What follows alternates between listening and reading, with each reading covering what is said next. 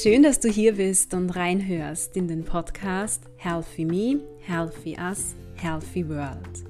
Das ist dein Podcast für mehr Gesundheit und Wohlbefinden in deinem Leben. Mein Name ist Barbara Sabo.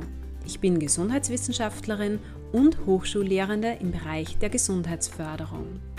Hier möchte ich dich dazu inspirieren, durch kleine, aber bewusste Handlungen im Alltag noch mehr Gesundheit und Wohlbefinden in dein Leben zu bringen und dir damit dabei zu helfen, so richtig aufzublühen. Lass uns darüber hinaus gemeinsam unsere sozialen Beziehungen sowie unsere Lebens- und Arbeitsbedingungen gesundheitsförderlicher gestalten. Ich freue mich, dass du mich auf diesem Weg begleitest. Heute gibt es mal wieder eine Solo-Folge für euch. Und zwar eine Solo-Folge, deren Inhalte ihr großteils bestimmt habt. In den vergangenen Tagen habe ich über Social Media ja so eure Fragen rund um die Themen Gesundheitsförderung und Mindset, aber auch Fragen zu mir, zu meiner Person, meiner Ausbildung gesammelt. Und heute in dieser Folge Nummer 67 möchte ich gerne diese Fragen beantworten.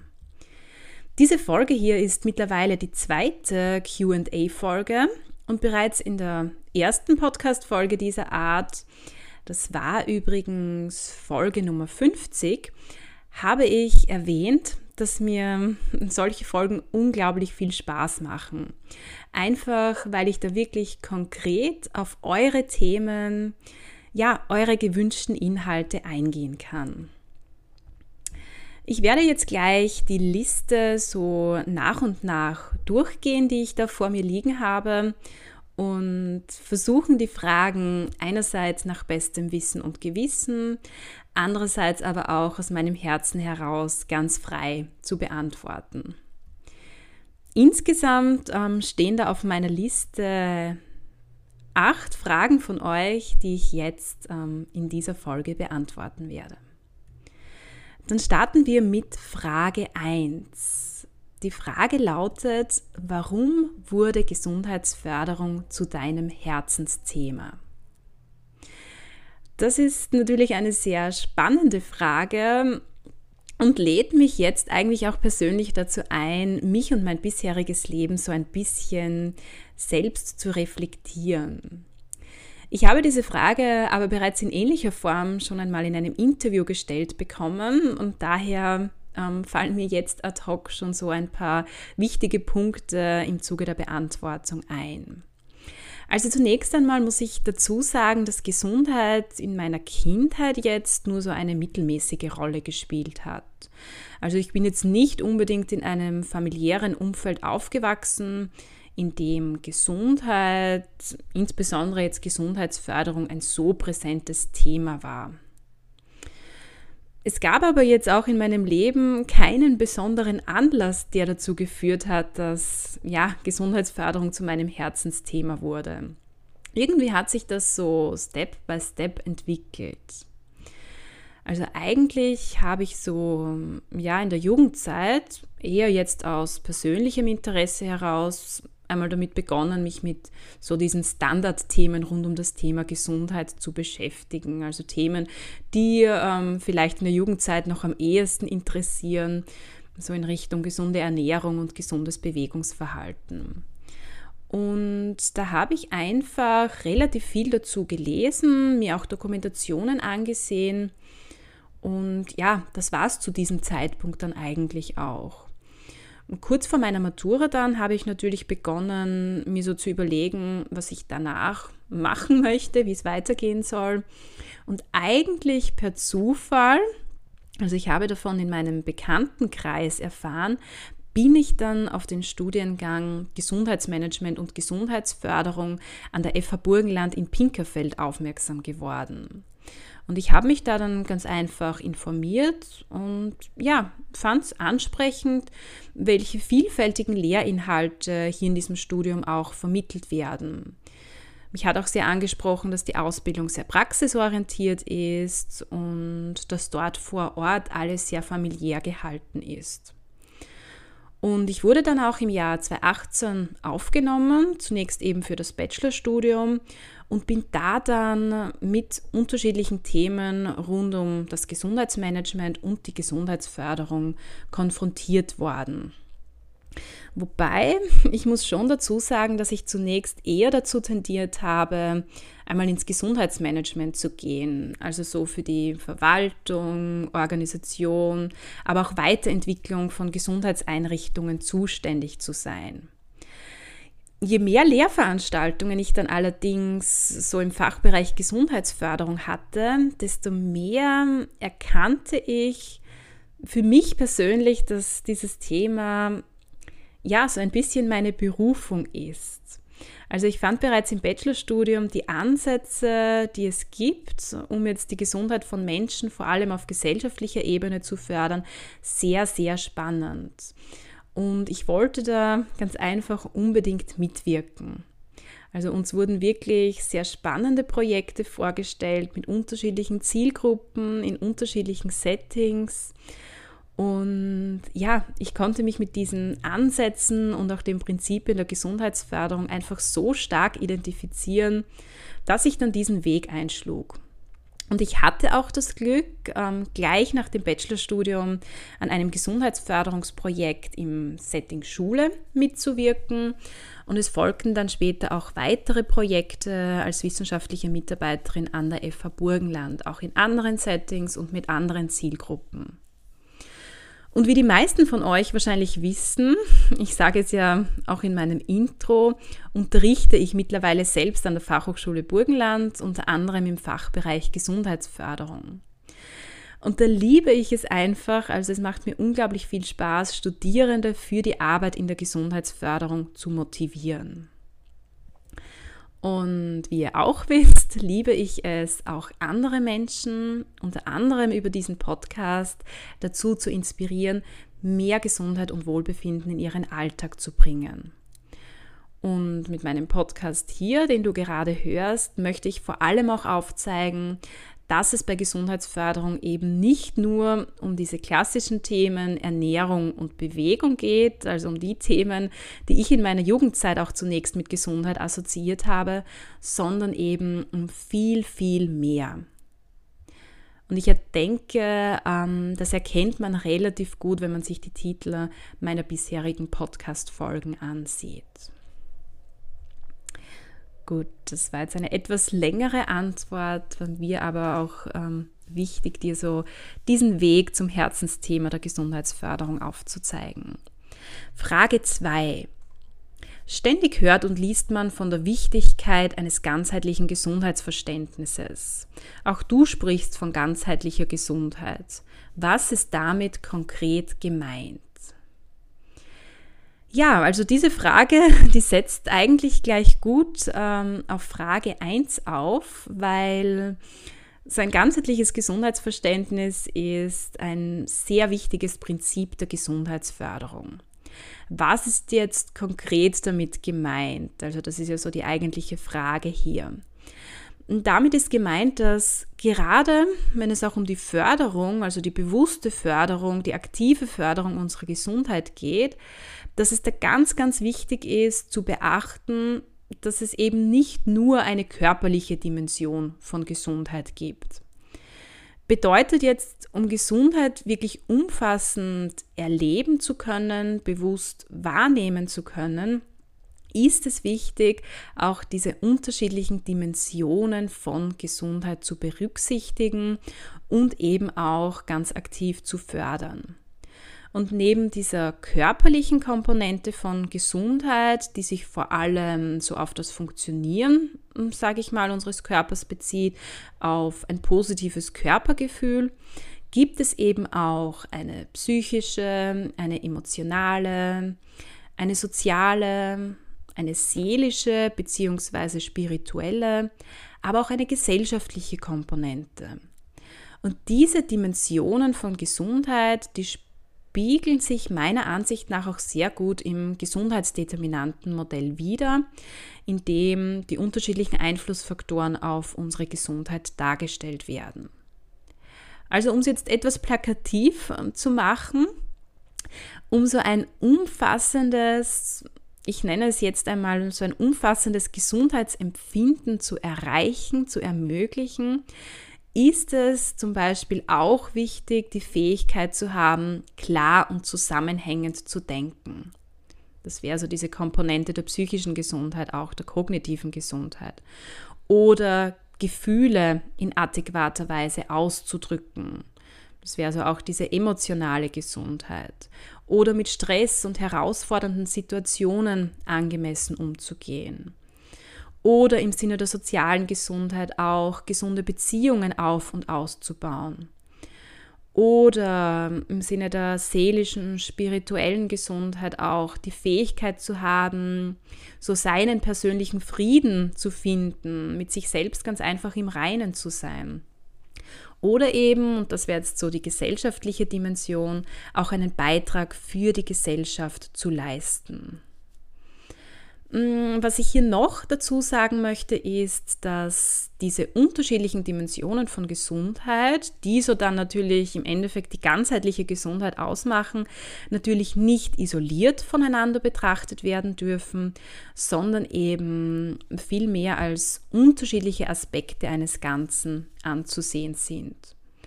Und natürlich ist es auch so, dass sich diese unterschiedlichen Dimensionen gegenseitig beeinflussen. Genau. Frage 3, eine etwas persönlichere Frage. Barbara, warum arbeitest du eigentlich nicht als Coach? Ähm, du kannst dir wahrscheinlich nicht vorstellen, wie oft ich diese Frage bekomme. Mm, um sie kurz zu beantworten, es fühlt sich derzeit für mich einfach nicht richtig an. Ähm, dadurch, dass ich die Frage immer wieder gestellt bekommen habe bereits, habe ich da einmal so in mich hineingehorcht und mir selbst natürlich auch die Frage gestellt, ob das Arbeiten als Coach nicht so eine Option für mich wäre oder eben ja, so eine Art Zusatzbeschäftigung. Derzeit gibt es allerdings in meinem Leben unterschiedliche Gründe, warum ich aktuell eine Arbeit als Coach nicht anstrebe. Der erste Grund, der hat wahrscheinlich viel mit meiner Ausbildung zu tun, die mich natürlich stark auch geprägt hat. Also mit meiner Ausbildung und auch meinem bisherigen beruflichen Weg. Durch die Gesundheitsförderung bin ich natürlich stark von diesem Public Health Ansatz geprägt. Das heißt, es geht mir vorwiegend darum, die Gesundheit auf gesellschaftlicher Ebene zu betrachten und zu fördern, und eine möglichst breite Gruppe anzusprechen, sie zu inspirieren. Und ich hatte ja in den vergangenen Tagen auf Social Media, also auf Instagram, einen Post zu meiner Herzensvision, meiner Mission, meiner Berufung eigentlich. Und die liegt ja darin, möglichst viele Menschen dazu zu inspirieren, mehr Gesundheit und Wohlbefinden in ihren Alltag zu bringen. Und das mache ich derzeit bereits auf unterschiedlichen Wegen, also in Form meiner Hochschullehre, in Form von diesem Podcast, in meinem privaten Umfeld, aber auch zum Beispiel in Form von unterschiedlichen ehrenamtlichen Tätigkeiten. Und natürlich könnte auch eine Arbeit als Coach dazu beitragen, diese Vision zu verwirklichen. Aber ich sehe mich einfach derzeit nicht in dieser Funktion. Und es gibt mittlerweile ja ganz, ganz viele großartige Coaches, die hier arbeiten und die eigentlich auch in dieser Form einen großen, wertvollen Beitrag zur Erreichung dieser Vision leisten. Mm, was ich hier noch erwähnen möchte, was vielleicht noch gut dazu passt, ich habe mich ja in den vergangenen Jahren sehr stark mit dem Thema Persönlichkeitsentwicklung beschäftigt und mir auch unterschiedliche Fragen gestellt. Unter anderem ähm, habe ich mich auch mit meinem persönlichen Ikigai, also meinem persönlichen Warum beschäftigt. Über dieses Thema ähm, spreche ich übrigens auch in meinen Folgen Nummer 38 und Nummer 39. Und um mein Ikigai herauszufinden, habe ich mir ja einst auch so vier zentrale Fragen gestellt. Und die Fragen stelle ich mir eigentlich auch immer wieder. Also was liebe ich, was, was tue ich gerne, was liebe ich zu tun, was kann ich gut, was ist so mein Talent, was braucht die Welt und wofür ähm, werde ich bezahlt? Und im Zuge der Beantwortung dieser Fragen hat sich eigentlich äh, meine persönliche Vision, über die ich vorhin gesprochen habe, aber auch meine Mission, meine Berufung ergeben. Und ich habe da ähm, für mich persönlich Maßnahmen abgeleitet, die ich ähm, setze, ähm, die eben zu meiner Begeisterung, meinem Talent, meinen Werten und dem gesellschaftlichen Bedarf passen. Und ja, das sind so die Maßnahmen, die ich derzeit auch tatsächlich setze. Ähm, zu diesem Begriff Coach, also eigentlich bin ich ja in gewisser Weise als Coach aktiv, aber eben nicht im Bereich der Gesundheitsberatung oder sogar der Lebensberatung, sondern im Rahmen der Hochschullehre. Also ich begleite ja Studierende beim Verfassen von wissenschaftlichen Arbeiten und nehme da auch ganz bewusst so die Rolle als Coach ein. Und ich muss auch sagen, ich denke, dass ich die Fähigkeiten dazu habe. Aber so diese Arbeit als Gesundheitscoach zum Beispiel, die fühlt sich im Moment für mich nicht richtig an. Es passt eigentlich auch derzeit nicht wirklich zu meinen Lebensbedingungen. Aber wie gesagt, ich finde es ganz, ganz wertvoll und auch wichtig, dass es Menschen gibt, die andere Menschen auf ihrem Weg zu einem gesünderen, zufriedeneren, ja, erfüllteren Leben wirklich auch individuell begleiten. Gut, dann haben wir Frage 4. Wie kommst du eigentlich zu deinen Themen und zu den Interviewpartnern und Partnerinnen? Mm, eigentlich auf ganz, ganz unterschiedlichen Wegen. Also ich glaube, ich habe das einmal in der ersten Folge meiner zweiten Staffel näher ausgeführt. Das dürfte die Folge Nummer 54, glaube ich, sein. Und ja, es ist so, dass im Zuge meiner Arbeit im Bereich der Gesundheitsförderung beschäftige ich mich natürlich tagtäglich mit ganz unterschiedlichen Themen. Und auch privat treffe ich immer wieder auf Themen, die aus meiner Sicht für den Podcast sehr, sehr wertvoll sind. Also vielleicht so ein kleines Beispiel. Mein Kollege hat sich kürzlich für ein Interview vorbereitet, in dem es mm, um das aktuelle Thema Qualität von Gesundheitsinformationen ging. Also vor allem auch in Bezug auf Covid-19 und Impfbereitschaft der Bevölkerung. Und er hat sich auf dieses Interview vorbereitet und ich habe ihn da so ein bisschen begleitet. Und mir ist heute zum Beispiel in der Früh beim Autofahren eingefallen, dass das ein ganz, ganz wichtiges Thema ist, das ich gerne auch im Podcast bearbeiten möchte. Und das habe ich mir notiert und das wird demnächst auch Thema sein. Es kommt aber auch vor, dass ich Bücher lese oder Podcasts höre, die jetzt eher so im Bereich der Persönlichkeitsentwicklung sind, wo ich in meinem Kopf relativ rasch eine Schnittstelle zur Gesundheitsförderung finde. Und auch das notiere ich mir ganz einfach und ich greife dieses Thema dann im Zuge der Vorbereitung meiner Podcast-Folgen auf. Und wir haben ja darüber gesprochen, dass sehr, sehr viele unterschiedliche Faktoren Einfluss auf unsere Gesundheit haben. Und die Gesundheitsförderung möchte ja diese unterschiedlichen äh, Gesundheitsdeterminanten, diese unterschiedlichen Faktoren positiv beeinflussen. Dementsprechend habe ich ja da schon von vornherein ein sehr, sehr breites Themenspektrum, das mir hier zur Verfügung steht. Und zusätzlich kommen dann auch immer wieder Wünsche von euch Hörern und Hörerinnen zu einzelnen Podcast-Themen. Und ähm, um auf die Interviewpartner zu sprechen zu kommen, also auch zu den Interviewpartnern, komme ich auf ganz unterschiedlichen Wegen. Also einerseits kenne ich ja durch meine Arbeit sehr viele Menschen, die sich in einem Fachbereich der Gesundheitsförderung spezialisiert haben oder mich ganz einfach persönlich inspirieren. Andererseits schreibe ich aber auch direkt Personen an, die mich auf Social Media oder durch sonstige Medien inspirieren. Und mittlerweile ist es auch so, dass ich von sehr vielen Personen angeschrieben werde, die sehr gerne Interviewgast sein möchten, die sehr gerne einen Beitrag zu meinem Podcast leisten wollen. Gut, Frage 5. Mittlerweile gibt es so viele Podcasts. Wo siehst du den Mehrwert deines Podcasts? Das ist auch eine Frage, die ich bereits einmal in einem Interview für eine Zeitung gestellt bekommen habe.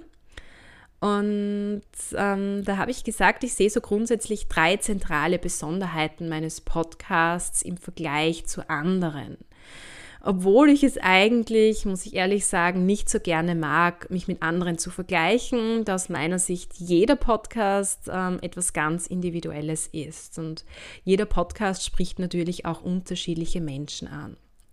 Nichtsdestotrotz, was sind jetzt so aus meiner Sicht die Besonderheiten des Podcasts Healthy Me, Healthy Us, Healthy World?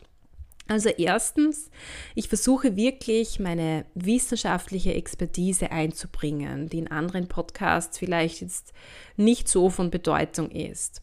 Bedeutet mir ist es wirklich wichtig, dir wissenschaftlich fundierte, gleichzeitig aber auch praktische Tipps für mehr Gesundheit und Wohlbefinden in den unterschiedlichsten Themenfeldern der Gesundheitsförderung zu geben. Zweitens, ähm, ich fokussiere mich in diesem Podcast nicht auf eine einzelne Gesundheitsdeterminante, also zum Beispiel nicht auf das Thema Ernährung oder Bewegung, sondern ich möchte wirklich wöchentlich Inspirationen eben zur Förderung deiner ganzheitlichen Gesundheit liefern, über die wir vorhin ja gesprochen haben. Und drittens, ähm, ich kombiniere Ansätze und Prinzipien der Gesundheitsförderung mit jenen der positiven Psychologie und auch mit Themen der Persönlichkeitsentwicklung generell. Ja, das wären so einmal die drei Besonderheiten, die mein Podcast aus meiner Sicht aufweist. Frage 6. Auf Instagram habe ich gesehen, dass du schwanger bist. Wie wird es mit dem Podcast weitergehen? Ja, das ist richtig. Ich bin derzeit schwanger ähm, zum zweiten Mal. Und ähm, zum Podcast, also ich plane derzeit auf alle Fälle mit dem Podcast weiterzumachen, auch in meinem Mutterschutz, in meiner Karenzzeit und auch in der Zeit danach. Natürlich weiß ich jetzt noch nicht genau, wie es mir in dieser Zeit geht, wie meine Lebens- und Arbeitsbedingungen, mein Alltag dann tatsächlich aussehen und ob ich wirklich wöchentlich die Energie und Zeit finde, eine Podcast-Folge rauszubringen. Aber derzeit bin ich ehrlich gesagt wirklich frohen Mutes und habe auch das Vertrauen, dass mir das gelingen wird. Das heißt, meine Selbstwirksamkeit spielt hier natürlich eine ganz große Rolle. Und ähm, ich liebe es ja, diese Podcasts aufzunehmen. Ich hoffe, du merkst diese Begeisterung auch immer wieder beim Anhören der Folgen. Ich liebe es, mich mit unterschiedlichen Themen der Gesundheitsförderung näher auseinanderzusetzen, praktische Tipps abzuleiten und auch mit inspirierenden Persönlichkeiten Interviews zu führen. Und aus diesem Grund sehe ich diese Arbeit am Podcast ja auch so ja, als wertvolle Me-Time im Sinne der Selbstfürsorge. Und durch die tolle Unterstützung, die ich auch in meinem sozialen Umfeld habe, denke ich, dass der Podcast auch in den nächsten Monaten so wie bisher weiterlaufen wird. Frage 7. Wieder so eine eher persönliche Frage. Liebe Barbara, mich würde interessieren, wie du deinen Doktor nebenberuflich geschafft hast. Mm, ich habe mein Doktorat ja im Jahr 2014 begonnen und 2018 dann eigentlich kurz vor der Geburt meines Sohnes abgeschlossen. Und das war damals für mich der absolut richtige Zeitpunkt. Das heißt, ich denke, was da ganz wichtig ist, zunächst einmal ist vorweg wirklich die passenden Rahmenbedingungen zu schaffen, um ein Doktoratsstudium oder auch eine andere Weiterbildung durchziehen zu können. Bei mir hat es damals ähm, deswegen gut gepasst, weil ich erstens noch kein Kind hatte, obwohl natürlich auch ein Studium mit Kind möglich ist. Also eine Freundin von mir hat das Doktoratsstudium auch mit Kind durchgezogen. Ähm, es war für mich auch der richtige Zeitpunkt, weil ich zweitens unglaublich viel Unterstützung im sozialen Umfeld hatte, habe ich auch bis heute noch. Drittens war ich ähm, zu Beginn meines Doktorats auch Single Und viertens, es war mir auch beruflich möglich, in Bildungsteilzeit zu gehen. Also ich konnte damals wirklich meine wöchentliche Arbeitszeit zumindest für einen bestimmten Zeitraum von 40 auf 30 Wochenstunden reduzieren. Und generell muss ich dazu sagen, dass ich das Glück hatte, in meinem beruflichen Umfeld wirklich einen großen Rückhalt und eine große Unterstützung, was jetzt so das Durchziehen meines Doktoratsstudiums betrifft, zu haben. Was natürlich noch sehr hilfreich war für mich persönlich, war, dass ich, so wie auch jetzt beim Podcast, versucht habe, für mich persönlich Win-Win-Situationen zu schaffen. Also damit meine ich zum Beispiel auch, dass ich bei der Wahl von Themen im Studium überlegt habe, inwieweit ähm, mir die Auseinandersetzung mit diesem Thema gleichzeitig auch einen Mehrwert für meinen Job liefern könnte und umgekehrt natürlich. Und ganz wichtig, ähm, wenn man so etwas angeht, ist aus meiner Sicht natürlich wie immer das richtige Mindset. Also ganz ähm, wichtig ist es, eine ausreichende Selbstwirksamkeit zu haben. Also ich habe wirklich immer daran geglaubt, dass ich das Studium so durchziehen kann. Ich habe meine Ressourcen auf den unterschiedlichen Ebenen gekannt, die mir behilflich waren, das Studium auch durchzuziehen und ich habe diese Ressourcen auch wirklich eingesetzt. Und ich habe zum Beispiel auch Hilfe immer wieder angenommen, ich habe ähm, auf Wissen, auf Unterstützung in meinem sozialen Netzwerk zurückgegriffen. Ebenso wichtig, wenn nicht so das Allerwichtigste aus meiner Sicht ist, ich hatte wirklich ein klares Ziel vor Augen. Das heißt, wenn du vielleicht auch einmal planst, ein Doktoratsstudium oder ein anderes ähm, Weiterbildungsprogramm durchzuziehen, dann stelle dir unbedingt die Frage, warum? Warum möchtest du das? Was erwartet dich am Ende? Geht es dir jetzt nur um den Doktortitel zum Beispiel oder bereichert dich dieser Abschluss auf andere Art und Weise? Welchen Mehrwert hast du? Was kannst du mit diesem zusätzlichen Wissen, den zusätzlich erworbenen Kompetenzen anfangen?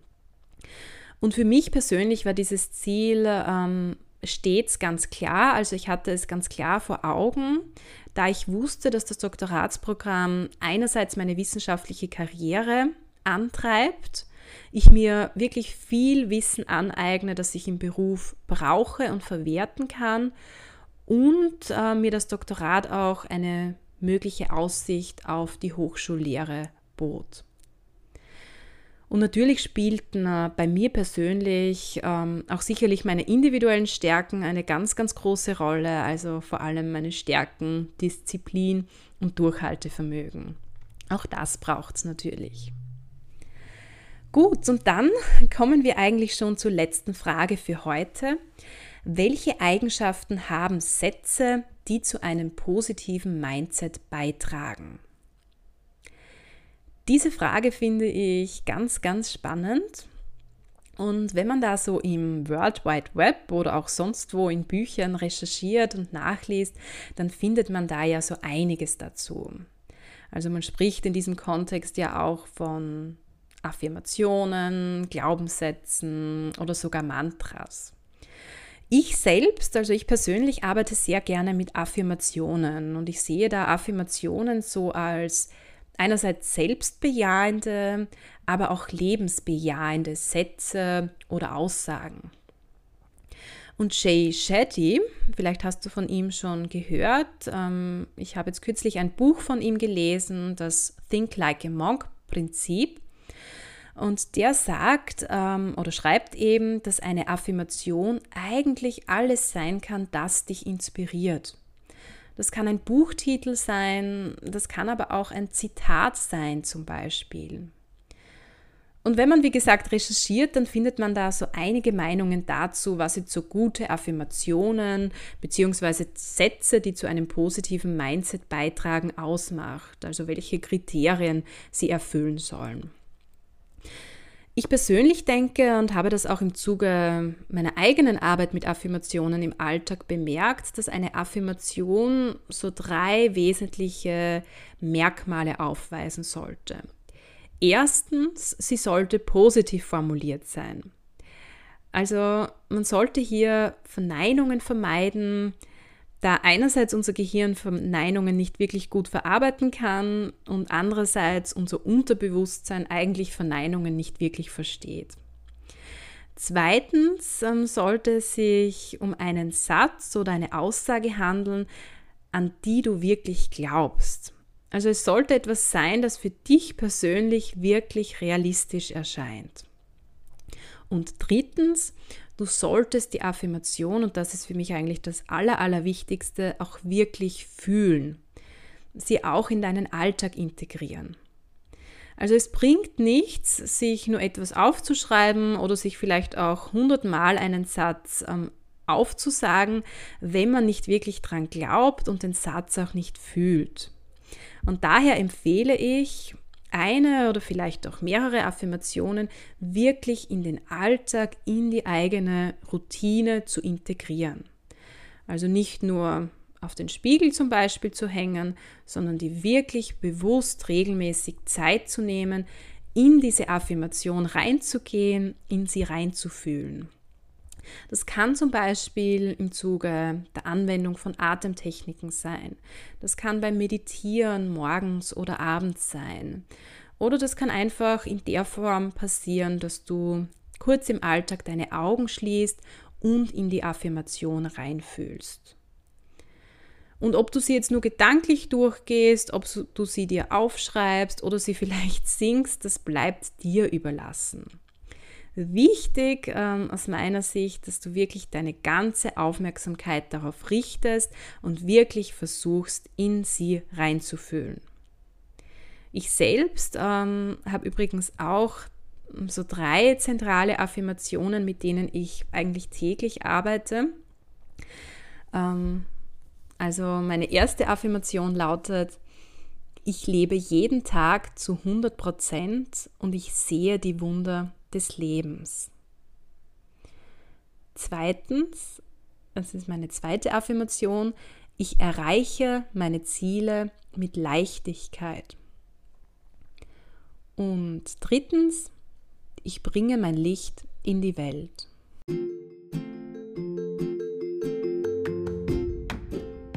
Gut, das war jetzt doch eine etwas längere Folge, aber ich habe mich unglaublich über eure Fragen gefreut und es hat mir auch echt Spaß gemacht, sie zu beantworten. Du kannst mir wirklich gerne jederzeit deine Fragen stellen, sie mir zukommen lassen. Meine Kontaktinfos findest du wie immer in den Show Notes. Ich freue mich sehr, wenn du auch beim nächsten Mal wieder dabei bist und wünsche dir bis dorthin eine wunderschöne Zeit.